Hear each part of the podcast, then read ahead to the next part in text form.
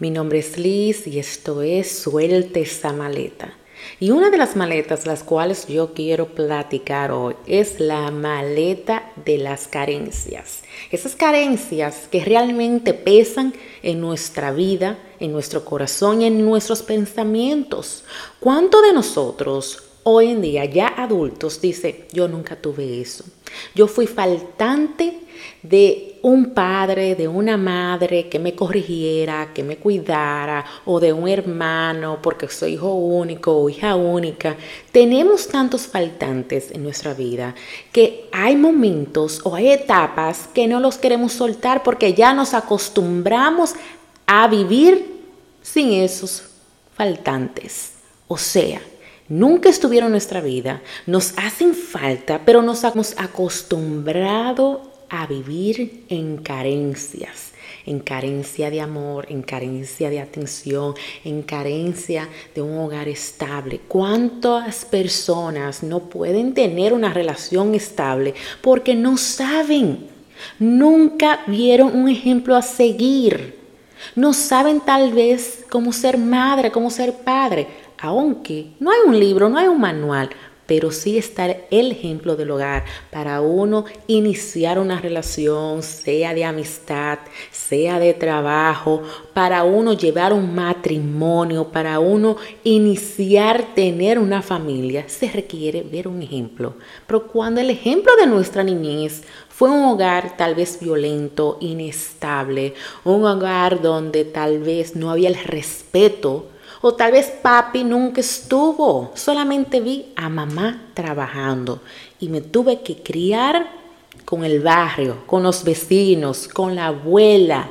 Esa carencia de dos padres pueden marcar nuestra vida a un punto que no vemos el retorno. ¿Y qué hacer? ¿Qué hacer cuando ya pasó esa situación? ¿Qué hacer cuando esas situaciones nos marcaron? ¿Cómo sanar? ¿Cómo volver a empezar? ¿Cómo recuperarnos? ¿Cómo no pensar el por qué esa persona o por qué papi, el por qué mami o por qué esa pareja me abusaba o me pegaba o me maltrataba si le di todo, si era un niño o una niña? ¿Cómo podemos iniciar de nuevo? después de tanto tiempo. ¿Se podrá iniciar de nuevo? ¿Se podrá sanar? Claro que sí.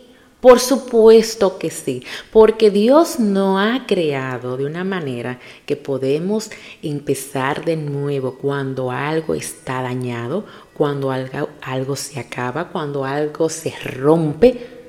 Tienes la capacidad y tú debes de creerlo. Y tú debes de creer que esa fuerza está en tu interior para tú simplemente reconocer ese dolor que te amarga, esas carencias que te marcaron y poder encontrar la solución poco a poco a tu sanidad interior. Muchas veces se habla del perdón. Hay que perdonar, tienes que soltar. Pero ¿cómo uno puede perdonar cuando no hay perdón dentro de ti? Cuando hay enojo.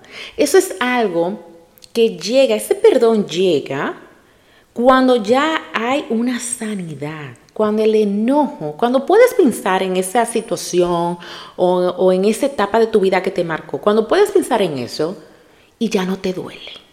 Ahí es que puede ser que una persona decida perdonar. Pero antes de eso, no creo, porque imagínate, tú estás enojado, tienes aún recuerdos negativos, tienes resentimiento, ira, rencor, ¿cómo puedes perdonar? ¿Cómo a alguien se le puede exigir perdonar? Y hay personas que lamentablemente aún siguen viviendo con las personas que les marcaron su vida. Por ejemplo, siempre hay casos de pareja, de familia, de matrimonio, en el cual están casados, viven juntos, pero uno de ellos es infiel, no quiere soltar a su familia, no quiere divorciarse, pero es infiel y sigue con otra segunda persona. No quiere divorciarse, quiere tener una relación extramarital por años. ¿Por qué? Porque en su mente dice, yo amo a mi actual pareja del hogar, yo quiero estar aquí, pero hay cosas, yo me siento de una manera diferente cuando estoy con la otra persona. Y cuando eso pasa y la pareja sabe que está ese problema, ¿cómo tú te puedes quedar en una relación así? ¿Cómo tú puedes permitir que alguien pueda darte la mitad de él o la mitad de ella? No, se requiere amor propio para decir, ¿sabes qué? Tú te sientes de esa manera con esa otra persona, vaya para donde la otra persona. ¿Sabes qué? No hemos podido resolver nuestros problemas en el hogar. No se va a poder resolver, porque uno se tiene que amar más, uno se tiene que valorar más. Pero cuando tú llevas estas cargas de carencia, de faltantes en tu vida, no tienes muchas veces esa fuerza dentro de ti de terminar o de cortar lo que te hace mal hoy en día. No puedes, no la tienes. Pero sin embargo, puedes encontrar la manera de cómo poco a poco ir fortaleciéndote para tomar decisiones y para poner límites en tu vida. Porque cuando pones límites, cuando tomas decisiones, cuando sabes tú quién eres, es realmente cuando tú te valoras. Yo no sé lo que significa el valor para ti, porque muchas personas dicen, yo me visto, yo me arreglo porque yo me valoro, yo me cuido, porque yo tengo dignidad. Pero para mí, la dignidad va más allá de cómo tú te puedas ver o lo que tú puedas comprar para sentirte bien. Esos son añadiduras. Realmente cuando tú te amas, te valoras, tienes dignidad porque sabes poner límites en tu vida y sabes cómo cerrarle la puerta a personas dañinas o sabes cuándo soltar o cuándo agarrar. Por ejemplo, hay trabajos que tal vez pagan muy bien, pero no va de acuerdo a nuestro valor como persona o nuestra dignidad.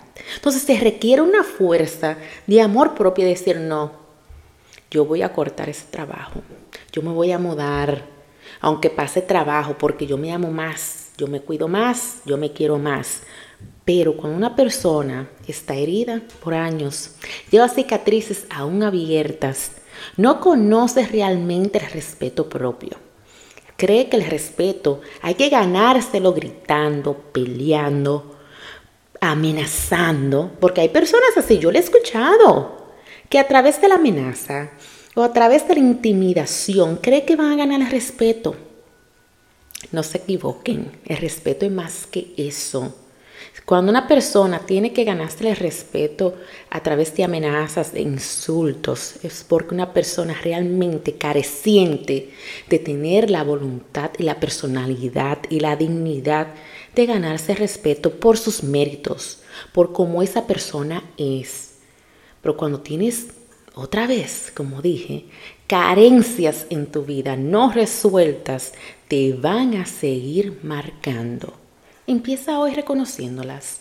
Piensa, ¿cuáles son tus carencias que aún llevas en tu espalda, en tu corazón, en esos recuerdos que te llegan a la mente cuando tú menos lo piensas?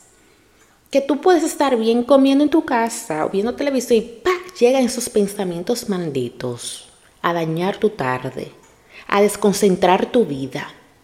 O esos pensamientos que dicen, hmm, tú estás en una vida así porque te lo mereces. No, no le creas. Mentira del diablo.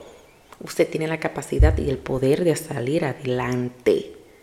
Búsquela que la vas a encontrar. Las herramientas están en ti. Utilízalas.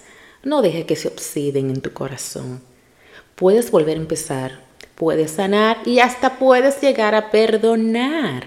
Pero se requiere un proceso. Pero más que nada reconocer, reconocer que aunque esas personas te hirieron, no tienen que pedirte perdón, no tienen que hacer nada por ti. El que tiene que hacer algo por ti eres tú, si tú te sientes así. El que tiene que aprender a sacar raíces dañadas eres tú. El que tiene que aprender a cortar, terminar y pautar límites eres tú. Es tu año, es tu momento. Yo lo creo, tú lo crees, Yo soy Liz y esto es Suelta esa maleta por Cats. Me puedes encontrar en Spotify y YouTube.